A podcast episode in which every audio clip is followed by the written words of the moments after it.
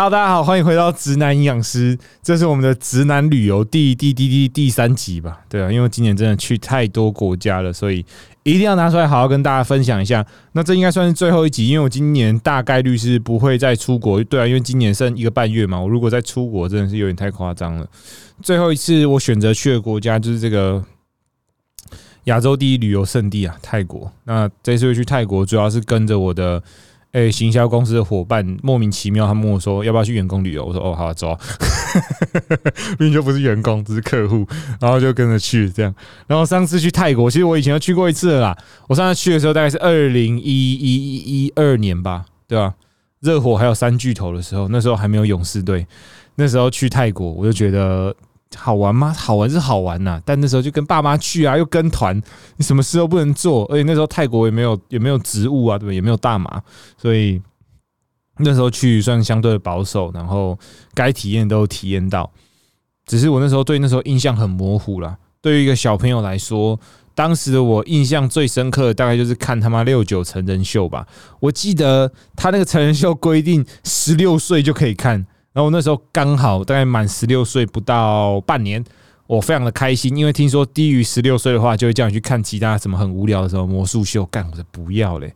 所以那时候对于泰国印象可以说是相当的模糊。除了成人秀以外，我还记得什么？我想想看，那时候泰国其实就有那种互动式动物园，近近几年也蛮红的。就是我们那时候会去喂食一些动物啊，可以跟动物非常近距离的接触。还有什么？泰国好像就没了。感觉那一团超便宜的。我爸就是一个出去玩会疯狂省钱的人。我记得那一团好像团费一个人不到两万块吧，以当时的币值来说，还是非常的便宜。我记得我们到了第一天，刚下游览车，他就开车载我们去一个游乐园。干，有谁去泰国去游乐园玩？就是那种简陋到不行的那种简陋版的剑湖山。然后每个游乐设施看起来旧到不行，当地除了我们旅游团以外，你也看不到其他当地人会想去这个快倒闭的游乐园玩，所以我们就匆匆结束这个行程后，后面我还记得什么？哦，它其实很多自费行程呢。我们那时候反正跟团，他就用各种名目就是敲诈你的一些小费啊，一些自费行程之类的。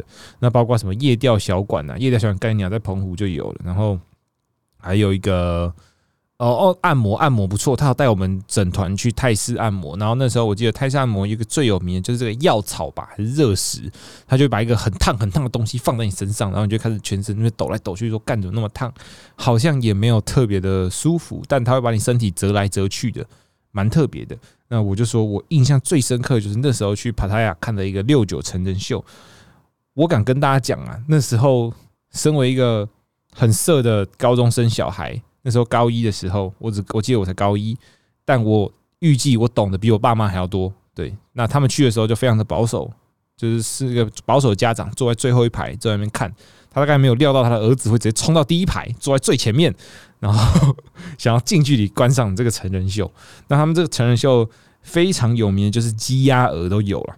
讲这好像有点粗俗，但鸡鸭鹅的意思就是鸡就是女生，鸭就是男生那，鹅鹅就是。男生加女生嘛，就所谓的这个人妖，讲人妖会不会有点太太太侮辱了？三性这样，人妖三性。那里面的秀有几个桥段，我是印象比较深刻的。第一个是所谓的屌打鼓，对他们就是用用一根超大老二，然后对那个很大的鼓，然后麦克风旁边收音，这样咚咚咚。我不知道那个人是老二天生就这么大，还是因为泰国的整形技术很好，就是才可以把老二变那么大。但那个。画面对于十六岁的我来说，真的是一个非常震撼的经验。那我觉得屌打鼓就算了，他说你收音就算了，他还可以给我做一些精密动作。他后来还有那个屌打撞球，我想说操你妈的！你可以就是用你的屌，然后对准那个母球小白球，然后去撞另外一颗球。重点是他不是就是他一开始只表演就是母球撞小白球，就是。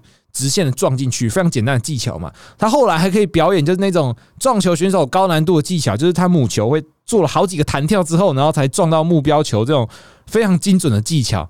我想说，哇，这些人平常在练习的时候一定也很辛苦，就是他们动不动就要拿自己的老二来做各种事情。那我后面以为就是泰国当地嘛，可能会有什么屌敲榴莲之类的，但好像没有这样的秀，不然就有点太血腥了。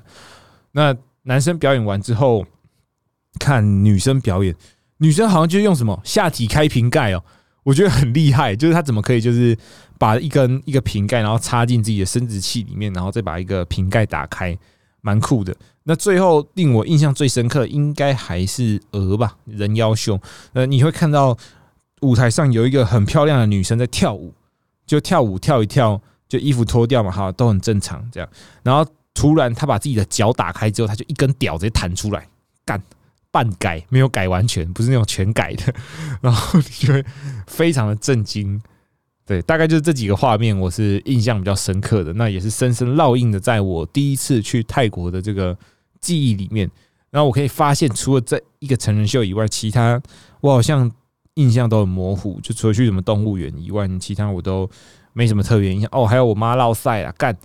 跟你讲，那时候我就发现呢，泰国的落赛只能用泰国的药来治，因为呃那时候我妈好像是去。我们就去那个夜钓小馆嘛，然后想当然大家都没有钓到什么东西，然后在船上的时候，他们有煮一些东西给我们吃，不知道是那时候的海鲜不新鲜，还是那时候喝饮料的时候冰块不干净。总之呢，隔天我妈从早上就开始烙晒，烙到晚上，还好那一整天都是购物行程，都在百货公司里面，他才可以就是一直跑厕所。那当然，我们又带了一些台湾当地的台湾当地台湾的肠胃药去去预防这个状况，但呃，台湾的肠胃药似乎对于泰国的落塞没有什么办法，就治不了这样。然后到了晚上，我妈真的受不了，就是那时候团员看了很不舒服，就拿了一个叫做无塔行军散，泰国当地非常非常有名的肠胃药给我妈吃，她一吃马上就好了，所以。泰国绕赛果然只能吃泰国的药，那这个东西也就变成，呃，每次去泰国我们会必买的东西。但那时候就买了两罐回来，因为觉得太有效了。那后来在台湾也没什么机会用到，但这一次我去泰国的时候我就用到，因为有一天我好像不知道吃到太辣还是什么东西，我有点绕赛，然后就马上吃这个无塔行军散，还蛮有效的，推荐大家可以去买。五是一二三四五的五塔是这个塔，就是塔罗牌的塔，大家可以查一下无塔散。泰国很有名的一个肠胃药，因为去泰国，我觉得不知道为什么莫名其妙落晒的几率很高。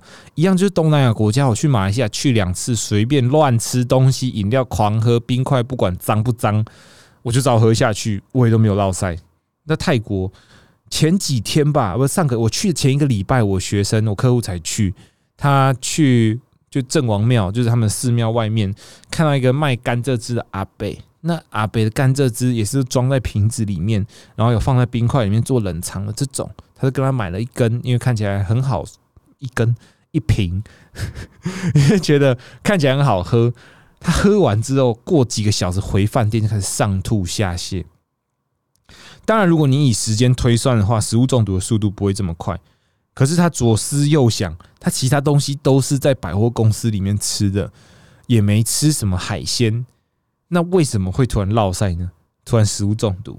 那他只去五天四夜，大概就两天是在食物中毒，然后还跑去了泰国当地的医院做治疗、挂点滴这些的，觉得蛮蛮可惜，蛮可惜。所以大家去诶泰国旅游一定要特别注意食物的卫生安全。对，讲一下肠胃炎的东西好了。对啊，我都还没开始讲，我这是泰国旅程，但我。一开始有提到肠胃炎，我就讲一下。你可以简单分为，就是肠胃发炎，你可能就是肚子痛，然后一直落塞，可能有点想吐。但如果你今天是食物中毒的话，你明显你除了落塞跟想吐以外，可能有些会发烧。那你的大便很明显就会是绿色的，因为细菌感染，你的大便才会是一个比较奇异、奇妙一点的颜色。但你不能确定你是哪一支菌的食物中毒。那通常食物中毒就已经会推荐你去医院做治疗会比较快，不然你就自己在家里，其实还是会有一些其他风险在。因为食物中毒不像肠胃炎，它是一个比较复杂也比较严重一点的症状，所以如果你开始落晒有绿色的颜色出现，然后你的症状非常的严重，都退不下来的话，推荐大家还是要去医院看一下。这样，即便你在国外，泰国现在应该医疗不会太不方便，就 Google Map 稍微查一下，都有一些 hospital，因为毕竟。这些死观光客都会乱吃东西，然后莫名其妙就落晒这样。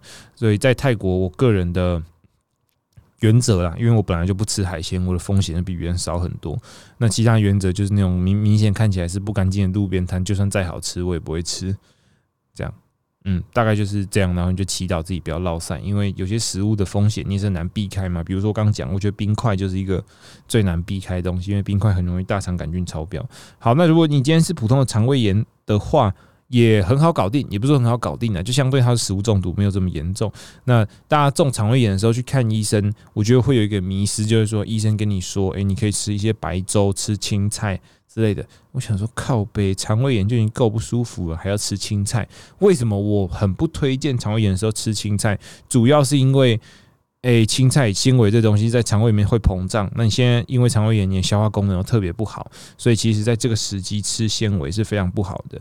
那如果你今天有肠胃炎呢，通常我给客户、给学生的第一个建议会先建议你断食二十四个小时。所以断食就是你就不要吃东西，只要喝水就好，让你的肠胃得到一个充分的休息。毕竟它现在正在发炎嘛。那得到充分休息，过了二十四小时之后，你的进食顺序会是好消化的食物先，比如说精致淀粉，比如说一些好消化的蛋白质。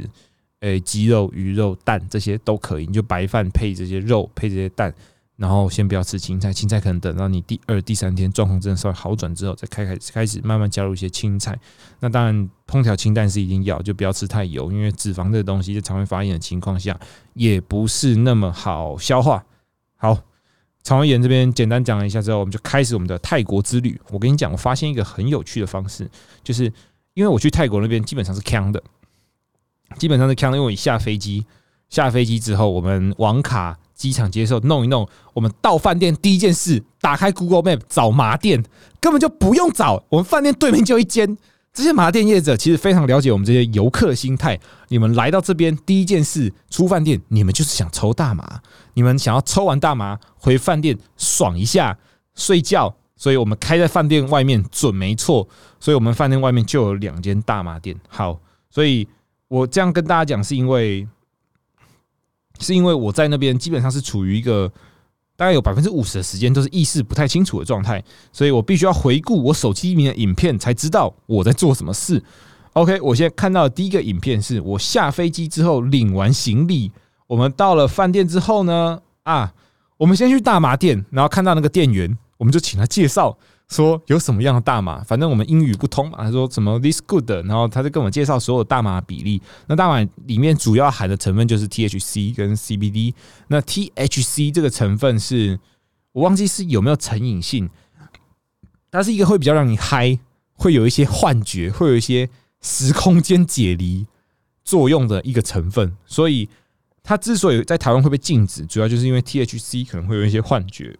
然后对身心可能不会有一个太好的影响，但我自己体验下来是没有这么严重。那 CBD 主要就是有些人也用过嘛，就帮助你身体放松、减少压力的。那主要挑大麻的种类的时候，我们就会去看这两个的比例是多少。如果说各占一半的，然后 THC 好像到二八到三十趴就已经很高，就已经蛮嗨的。所以我们那时候一开始我也不敢挑太嗨的，我就挑那种哎 CBD 比例高一点。我就跟他说，如果你都不会买啦，就你都不知道怎么买大麻，因为你一去一定十几种品种摆在你桌上，然后你就直接跟他说你要 sleep，你要睡觉，你要 relax，你只是要放松，或者是说你要 get high，你就是要嗨一点，他就会推荐你不同种类的大麻给你。然后大麻有几种形式啊，最原始的一定是这个草嘛，就是这样一整块草，那大概一克吧，一克差不多这么大块，这么大块，就我比一个 OK，大家没有在看影片，可能你可以想象一下，你比一个 OK 差不多的大小，这样一块可能就有个一克到两克，那其实就非常非常多，整个都抽不完，那一块可能就六七百块而已，然后你就可以供应你这四到五天所有这个兴奋啊，所有嗨的时刻，这一克其实就很够了。那这这种大麻的抽法，就是说你要先把这一克捏下来，一这一克，然后捏一小块下来，然后放研磨器里面，把它磨成草，磨成粉之后，然后放到你的点烟器上面，用火烧，然后有这个烟，你就用这个 pipe 去吸这个很浓度很高的烟。这种抽烟的方法是一种。那第二个，你就不用这么多繁琐的手工程序，你直接跟店家说，你帮我卷一根，或者是他就有在卖这种现成已经卷好一根一根的烟。那一根一根通常分零点五克到一克左右，它的这个粗细粗细会不太一样。那我每次买，假如说我跟我朋友抽的话，两个人就抽这个零点五克，小小的一根。我们两个把那一根分完的时候，其实就已经够强了。所以那一根通常我们都只抽半根，就可以维持两到三小时的效果。如果说你一次把一整根抽完，那可能会有点 overload，就剂量有点太大。好，前面讲的都是烟，那大麻也可以用吃的。他们当地会有各种形式的大麻食品，从软糖、饼干到他妈的布朗尼。干要讲布朗尼，是因为。我在第二天的时候吃了一块布朗尼，让我直接飞了大概六个小时下不来。就它那个层，它那个有点太长了。通常我抽烟抽草的时候，只有大概两三个小时吧，两三个小时我就会哦明显感受到清醒。但吃布朗尼的时候，我下午吃一路嗨到晚上九点，要洗澡的时候我才稍微就是有一点清醒。我说洗澡是我自己帮自己洗澡，不是去外面洗澡，好吧？这个我等下会讲。总之呢，就是这几种不同的产品。第一个建议你们不要混着用，你不要抽烟又吃糖果、吃布朗尼，你一定会爆掉。然后再是麻跟酒，大麻跟酒建议也不要一起，因为也非常容易爆掉，就太晕。最后就是抽大麻是什么感觉哦？抽大麻比较像是一个没有不舒服的喝酒模式，但通常第一次接触的人会有几个问题，就他。不习惯这种恍惚感，他会极力的想要控制自己，回到一个可以掌控意识的程度。但你必须适当的放下自己的那种控制权，你把你自己交给大马，他就会带你去一个很快乐的地方，真的是很快乐的地方。就你会不自觉他妈的。这嘴角一直上扬，然后就是下不来，然后你的瞳孔会变超大，你看不到自己瞳孔了，你去照镜子看得到，然后你会看到跟你一起抽大麻朋友说：“干，你是带放大片哦，你怎么眼睛变那么大之类的，还蛮有趣的。”可是我觉得喝酒比较容易失去理智，或是真的是酒后乱讲话。但大麻你是有百分之百理智，你也有记忆哦。对，喝酒会断片，但我觉得抽大麻不至于叫断片。你所有你在做的事情，你一定都记得，你也知道自己在干嘛。但它就是会有一个解离感，一个轻飘飘的感觉。我觉得最明显去形容它的感觉是，你会有一个诶时光收缩的感觉。你一下觉得这一个瞬间你已经掌握住了，但跳到下一个瞬间之后，你说干，我怎么在这里？我刚在干嘛的？这种恍惚解离的感觉。很很爽，就蛮爽，蛮放松，然后整个身体也软软的。那到你大麻快退的时候，你也差不多可以去睡觉。如果你是睡前抽的人，这个时候你带着这种感觉去睡觉，你隔天起来的精神是非常好的。因为，诶，我们可能长期在工作，处在一个比较焦虑、紧绷的情况下，神经紧绷的情况下，透过大麻里面的成分去强制瘫痪你的交感神经，你就。不会有焦虑，不会有紧张的情形。那舒缓交感神经对我们的睡眠是非常有帮助的。所以这几天这四到五天，我可以保证是我二零二三年睡得最好的五天，好不好？对，所以大麻赞。但泰国的大麻政策好像到明年六月就要全部收回去了吧？不知道是路边的摊贩要收掉，还是连专卖店都不能开？如果连专卖店都不能开，我觉得是有点可惜的，对吧？毕竟它就是离一个一个离我们这么近的。大麻合法化的国家，不然你抽大麻都还要跑到欧美国家去，就真的稍稍微有一点远。对，好，我要来看一下，就是那个相簿，我到底发生什么事情？哦，我们抽完大麻之后，我们就马不停蹄的要赶着下一个行程，去这个曼谷王权，就他们当地一个非常高的大楼，那那边有一个。叫做 Skywalk 的酒吧吧，它就是有一个透明的玻璃，然后走在上面，让你体验这个跳楼的感觉。但你是跳不下去的，只是你会脚软。然后有一个非常透明、然后很厚的玻璃支撑你，就站在上面拍照，看一下夜景。那我也觉得 Skywalk 这个地方是我今年看到算是最漂亮的夜景，它的景色非常的优美。所以如果说你们有打算说带梅亚去啊，或是有一个浪漫的约会的话，去这边准没错。他们那边还有酒吧，是一个气氛还不错的地方。好，那接下来我们就去吃了一间很有名的螃蟹餐厅。那可是我不吃螃蟹，就看着他们吃了一些还不错的料理。我这边吃我的鸡肉，吃我的青菜，有点可惜。但我我有尝试吃螃蟹，我不知道大家觉得螃蟹是什么味道。我那天吃到的螃蟹应该算是非常非常新鲜的螃蟹，我觉得它就是一个，我大家吃的时候是甜味还是鲜味？我吃起来只有一点点臭臭的腥味，就我没有觉得它特别好吃，但它的口感还算可以接受，不会到想吐。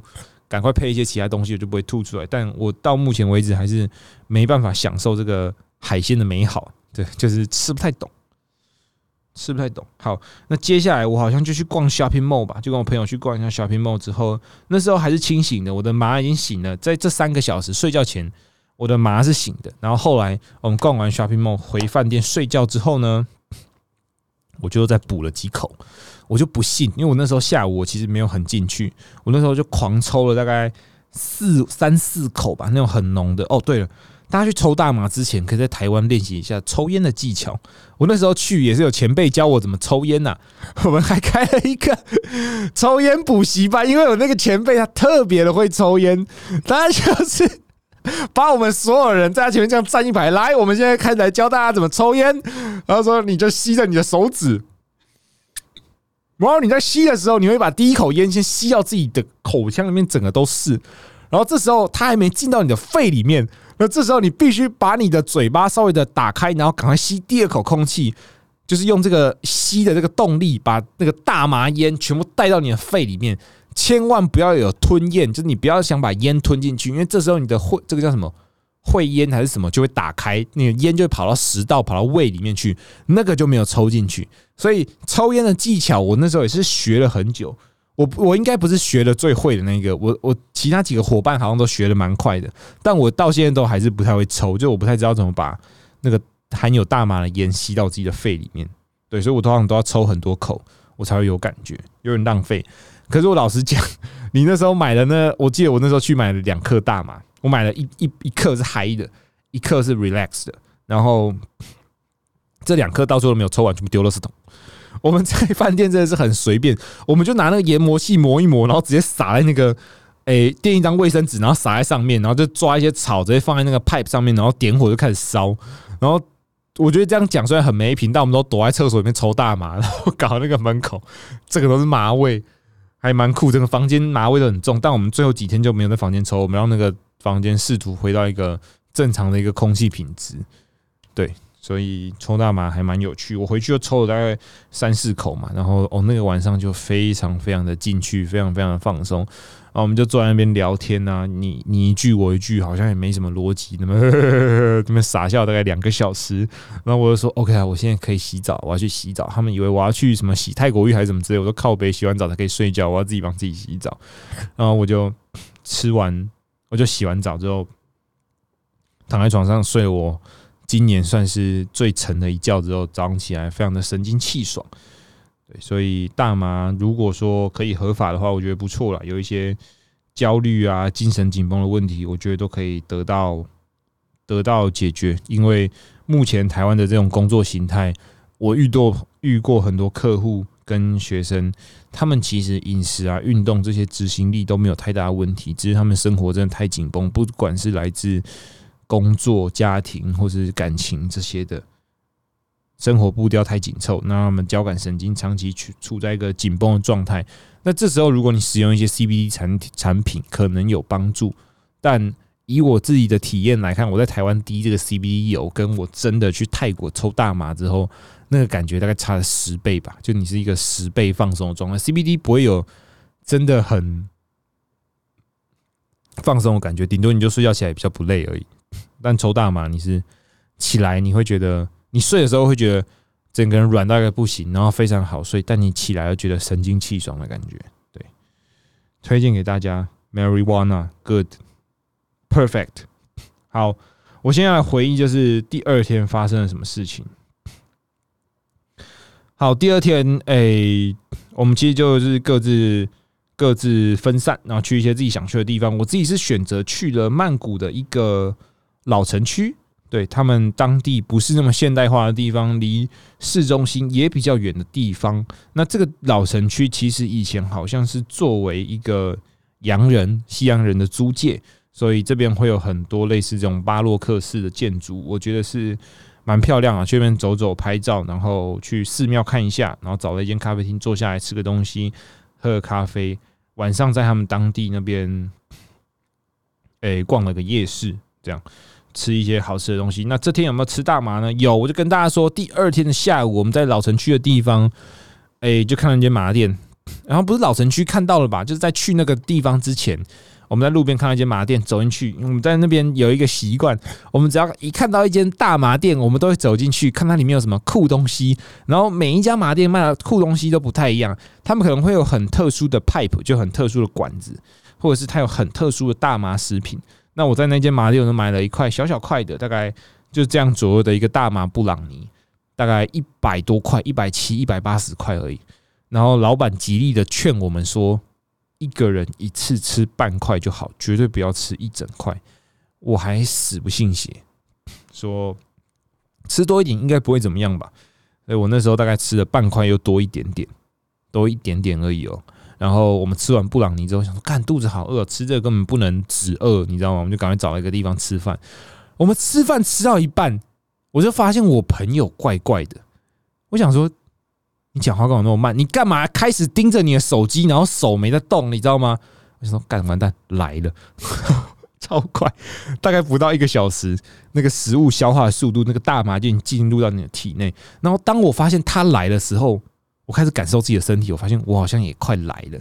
我不是觉得头重重，我是开始忘记我上一个瞬间做了什么事情，然后我就已经在这个瞬间了，已经开始那个时间已经开始跳跃了。好。那这已经是我第第三、第四次，就是感受到大麻感觉，我已经可以控制这个感觉。但我朋友他是第一次，所以他整个人非常不舒服，他就觉得头很重，然后就趴在桌上。他说他只要一趴着，他就感觉自己在无限的下沉，因为他好像也吃了蛮多布朗尼。啊，这边跟大家小科普一下，不是小科普啊，就是一点点经验分享。通常，诶，用吃的跟用抽的，他们。进入状态速度会不太一样，用抽的很快就进入速度，但很快就进入状态，但也一下就可以抽离，大概两三个小时、两个多小时就可以解除，就解除这个状态了。但你如果用吃的话，它那个进入状态速度虽然比较慢，但它的效果更强，持续的时间更久。我记得。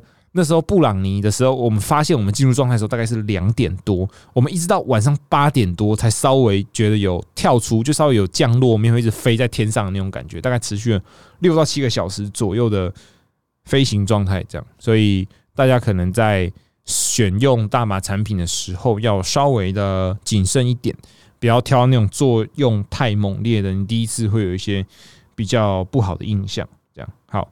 那因为第二天实在是太混乱了，我们一路就是飞到了晚上。我记得飞到晚上的时候，我们还去逛夜市吧。然后逛夜市的时候也不知道干嘛，就那边游荡走来走去，然后买一些东西吃。结束之后就回饭店休息，因为真的是身体有一点负荷不了，躺在床上开始冷消微，也忘记那一天发生了什么事情。我想着去泰泰国，就是一天到晚忘记自己在干嘛，我才要拿着手机看我到底发生什么事。哦，第三天这天拍了很多的影片，拍了很多的影片，我们去。这个水上市场还有一些铁道市集，水上市场我觉得已经见怪不怪，就是你在一些媒体上面都会看到哦，泰国有所谓的水上市场，他们就会你就开了一条快艇，然后它两边都有卖东西，但那边卖的东西其实非常观光客，价格也很高，也没有特别买，就稍微体验一下水上市场的感觉。但铁道市集我觉得蛮酷的，它就是会在轨道两边，然后摆很多摊贩，然后那个。遮遮阳棚子也会直接盖到铁轨上面，然后等火车来之后，他们就要把摊贩全部后撤后退，然后遮阳棚收起来，让火车过去。火车开一个非常慢的速度过去，那就已经像是一个专门给观光客去的地方。那火车也不会说开的特别快，也会说慢慢开，然后让我们这样拍照，这样铁道司机蛮酷的。好，但早上这两个行程结束之后呢，晚上看你啊，晚上去哪里啊？晚上就好像去自由活动，哎，一定很多人好奇我有没有去洗泰国浴，对不对？答案是没有啦。干，我跟你讲，那一天第二天早上还是第三天早上的时候，其实我就已经预约要去洗泰国浴。我不是预约，我就我就那时候抽枪了。然后那时候我们叫 Grab，然后只叫到三人座的 Grab，我们有五个人，然后有两个人没办法去，就我跟我另外一个朋友。然后我们就想算了，我们就冲去洗澡，趁我们现在还强，就不会那么紧张的时候去洗澡。然后到那边发现靠腰。老师在那上班呐，技师还没上班，就是他们店开了，但技师下午两点才上班，所以我们就完美的错过这个洗泰国浴的机会。那其实去泰国这一次有很多这种暗黑行程都没有玩到，妈枉费我们在去之前做这么多功课，给大家介绍几种啊，推荐给你们去，不要像我一样这样留下遗憾，下次去他妈不知道什么时候。主要几种行程就是第一个，大家一定知道传统的泰国浴嘛。就是我们的技师，我们说师傅好了，师傅师傅会在你身上就是涂抹一些比较光滑的液体，然后在你身上用他的身体帮你的身体做一个清洁的动作。那现在更高级的泰国浴好像是他们整个会配套措施做的更完善一点，就从前面的这个情感铺陈到最后的这个正戏，就是有没有就是就会更让你有一个恋爱感的感觉。不会说就只是有我帮你洗澡，然后就打炮这样。他们好像会从前面跟你聊天，然后一起吃饭，然后还要喂你吃饭之后，然后开始到浴缸里面。洗个什么鸳鸯浴，然后再请你趴在这个气垫床上，然后用身体帮你摩擦，摩擦到你他妈的龟兰趴会之后，就终于可以开始你最想要的那个部分，然后做一个完美的 ending。那普通的泰国这种传统的泰国浴，目前如果你要走一个比较高价位，我刚提到这个完整的行程的话，其实蛮贵的，一次洗一次一万到一万五千块，非常非常贵。好，大家会想说，干这么多钱？我拿去做别的事就好，没错。所以接下来要推的是一个 CP 值比较高的方式。那因为曼谷当地有很多的日本人、日商这边工作，所以他们也衍生出所谓的日式泡泡浴。日式泡泡浴就是你各位在看 A 片的时候看到的那个场景，没错，它的服务也是非常的周到，但它的价格非常的便宜，从三千多到五千多都有，主要看你这个师傅受不受欢迎，是不是红牌。对，看师傅的等级啊，那师傅等级最高的也顶多五千多块，你就可以享受到非常非常好的服务。但我们知道嘛，在做这一行，有些师傅会比较不敬业一点，他们就很像在走一个 SOP，让你没有任何被服务的感觉。那我个人会觉得这样体验会比较差一点。我可以师傅长得不漂亮，但不漂亮，但只要就是看得进去，你。看得入眼的话都 OK，但我一定要服务一定要好，我不喜欢说他不热情或什么之类的，所以我那时候也做了非常多的功课，有哪几家是比较好的。当然说最后没有去，也是我觉得万般的可惜啊，对啊，嗯，就不能跟大家分享说里面是一个怎么样的场景，怎么样的震撼的场景。但推荐大家如果想要省钱的话，可以去所谓的日式泡泡浴，会比起传统的泰国浴还要更。省一点，而且服务也不错。那店家我可能就你们自己在私讯我，我不信他妈真的会有人听到这集，然后跑来私讯我说：“泽君，请问要去哪一家？”我手上是有几家不错名单，就看你住在哪里，好不好？就自己来私讯我，不要哎，有女生来密我，我觉得也不错。其实泰国浴或者这种泡泡浴，女生都可以去洗，就是他们可以帮你做前面那一些全套的东西，但到最后的时候，我听别人讲啊，就是。那个师傅会问你说：“你要我帮你用手，还是我帮你按摩就好了？”就是你最后可以自己做选择。但基本上他们的师傅都非常敬业，你前面的那些服务他们也不会帮你马虎。就算你是一个女生，所以如果女生想要体验的话，也可以去体验看看。好，那这两个我都没有体验到，后面我要讲的我就有体验到。第三个我要讲的是所谓的 A Go Go Bar，A Go Go Bar 它就是一个酒吧，然后里面会有小姐。陪你喝酒，简单来说就是一个嫖妓场所啊。这些小姐陪你喝酒的目的是，她想要被带出场，带出场，你付她一笔钱，她就可以赚这个赚这个钱，对，赚这个一次性的这个钱。然后她一天晚上就可以被带出场很多次，就可以赚很多钱。那 A Go Go Bar 生态是这样：你走进去之后呢，你要先跟店家跟这个 bar。买一瓶酒，然后挑一个位置坐下之后，你前面就会有一个人肉市场，一个酒池肉林的地方，很多在二十几个小姐站在那边跳舞。然后你只要喜欢这个小姐，诶，他们这个妈妈桑就会拿这个镭射笔给你，你直接拿镭射笔指着这个小姐，然后请她下来陪你喝酒，这样。然后你要诶，请小姐喝酒，所谓的 lady drink，那一杯 lady drink 大概是两百块左右。那一杯两百块，大概陪你喝二十到三十分钟，有些短一点，大概十五到二十分钟。那如果你不持续请他喝酒的话，他就不会继续陪你聊天，他可能就直接走了。这样，所以这个酒的钱你是一定要帮他付。如果你很喜欢他的话，就是要一直帮他付这个酒钱，然后付到你们可能聊了两三杯之后，哦，真的蛮来电的，他就开始跟你谈所谓的这个运动的价钱大概是多少。那他们有分成长中跟短中啊，短中就大概就是打一炮的时间嘛，大概就一个，它可能是以击发次数算的。然后短中大概会落在大概三三千到四千，有些便宜的两千多块也有。那你们谈定了之后，你们就除了这笔钱以外，你还要先付店家一笔把小姐带出场钱，叫 bar fine。然后付了 bar fine，然后付了小姐这笔钱，你们就会去可能对面的一些什么爱情旅馆开这种炮房，短短的这种专门为做这件事衍生出来的这种爱情旅馆开个房间，然后结束你的需求之后，小姐又继续回去跳舞赚钱，找下一个客人，这样这是其中一个方式。然后第二个长中就是你可以带他出去五六个小时啊，但会建议大家一定要谈好说出来的时间多久，有没有要过夜，全部都要谈清楚。但对小姐来说，应该赚短中会比较赚的，因为长中底顶多一个人也才五六千块，但她短中她可以赚很多短中。所以如果你是想要包小姐包一整个晚上，会建议你可能过了十一二点再去 Agogo Bar 找小姐，他们可能在那个时间点。就会想要给人家包长中，但我那时候是七八点的时候就去了。跟你不要觉得七八点没人哦，那时候已经有大概二十几个小姐站在台上这边跳舞，但我觉得他们都是，我不知道这是因为这是工作吗？他们就没什么热情，你就看他们摸那一根钢管，然后面无表情在那边扭动他们的身体。虽然每个都穿的很少，对，但那个画面是蛮震撼，那就是一个人肉市场。你就是坐在下面，然后看着那几个穿的很少的女生在那边坐着给你挑，还蛮酷的。而其中最酷的是一个环节，我看到我隔壁的客人，他要挑小姐的时候，我不知道这是一个基本 SOP 流程，还是客人坚持要验货，他就跟店家说：“我想要确定她是不是真的女生，因为他可能怕是人妖三性之类的。”之后店家做了一个超级夸张的动作，呃，在我前面我直接吓到。他直接把小姐的内裤脱下来，然后拿手电筒照她的生殖器，然后跟客人确认说：“我们这个是真的女生。”重点是小姐也一点都不害羞，就他妈给你验呢，我就是女的。所以他们好像对于这件事已经非常的开放。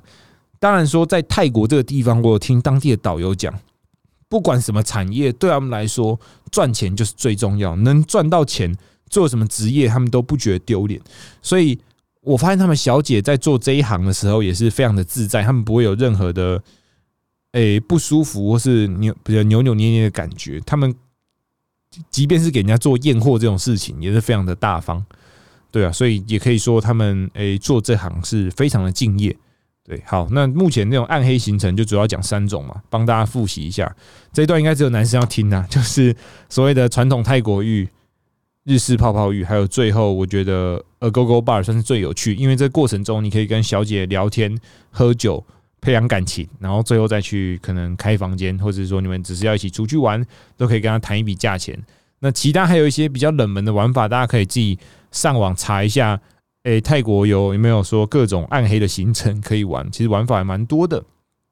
那令我比较意外的是，泰国其实色情行业好像没有合法，就。他有规定几个地方是红灯区啊，但他开这个店也不会说特定就是开在红灯区里面，就是任何地方都有所谓的什么按摩。哦，对我听过一个说法是，泰国有百分之八十的按摩都是黑的。那我怎么去分是不是黑的按摩呢？黑的按摩其实很明显，就是他们按摩，你直接看师傅年龄你就知道。如果是那种很年轻的小姐，然后一整排直接坐在外面，我那时候只是白天走路过去，我记得中午十二点吧。就经过一家按摩店，我也是站在对街，隔一条马路，他们一直疯狂叫我的名字，干，我觉得超不好意思，觉得很奇怪。但就像我讲的，他们不觉得赚这种钱是很脏或是很很丢脸什么之类，他们就是非常大方，然后想要服务你，想要赚你的钱，所以蛮有趣的。这种现象在台湾不会看到。这样，好，讲完这暗黑行程之后，讲的我都想再去一次，但我不确定我这么熟辣再去一次之后，我敢不敢去。就我觉得自己是一个 性爱比较难分离的人吧，可能如果马上要跟这个小姐发生什么事的话，我怕我的状态不会很好，干我可能就硬不起来之类的，很奇怪耶。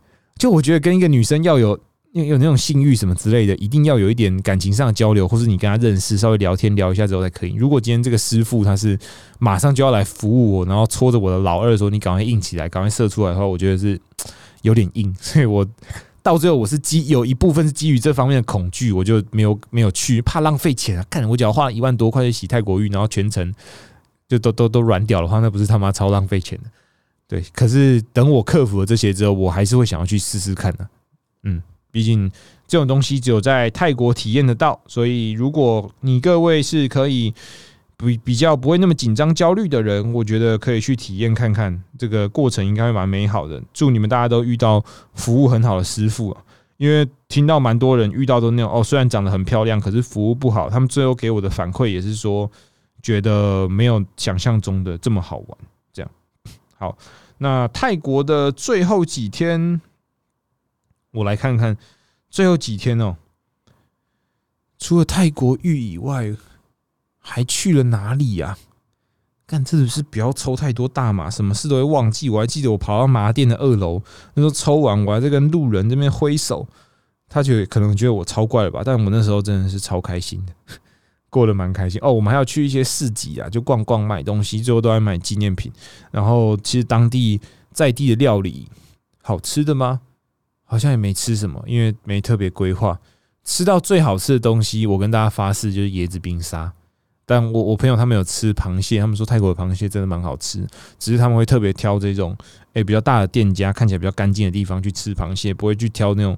路边的地方吃海鲜，这绝对是我觉得一大禁忌啊！就你吃的，你一定有很高几率会有所谓的食物中毒啊，或者肠胃炎的问题。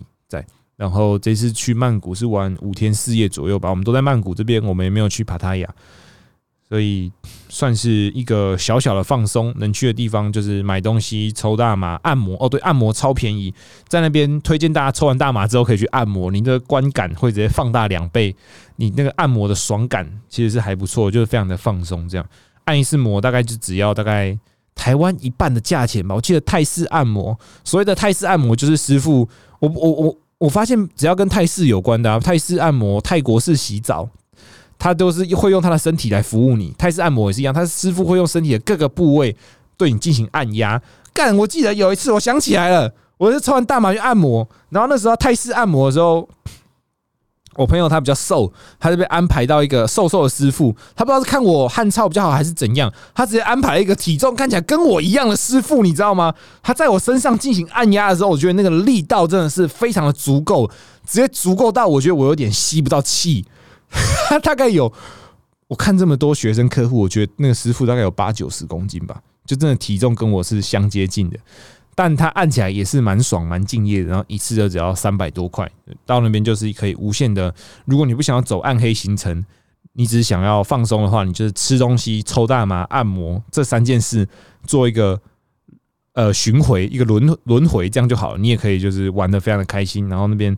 买东西有没有很便宜？我觉得，诶，听说买精品蛮便宜的，可以去看看。但我这次没有特别看精品，我就是买一些小废物，因为我觉得泰国人是比我想象中还要有创意，他们一些视觉上的呈现啊，一些跟创意有关的商品，我觉得都做的还不错，所以买了蛮多小废物回来。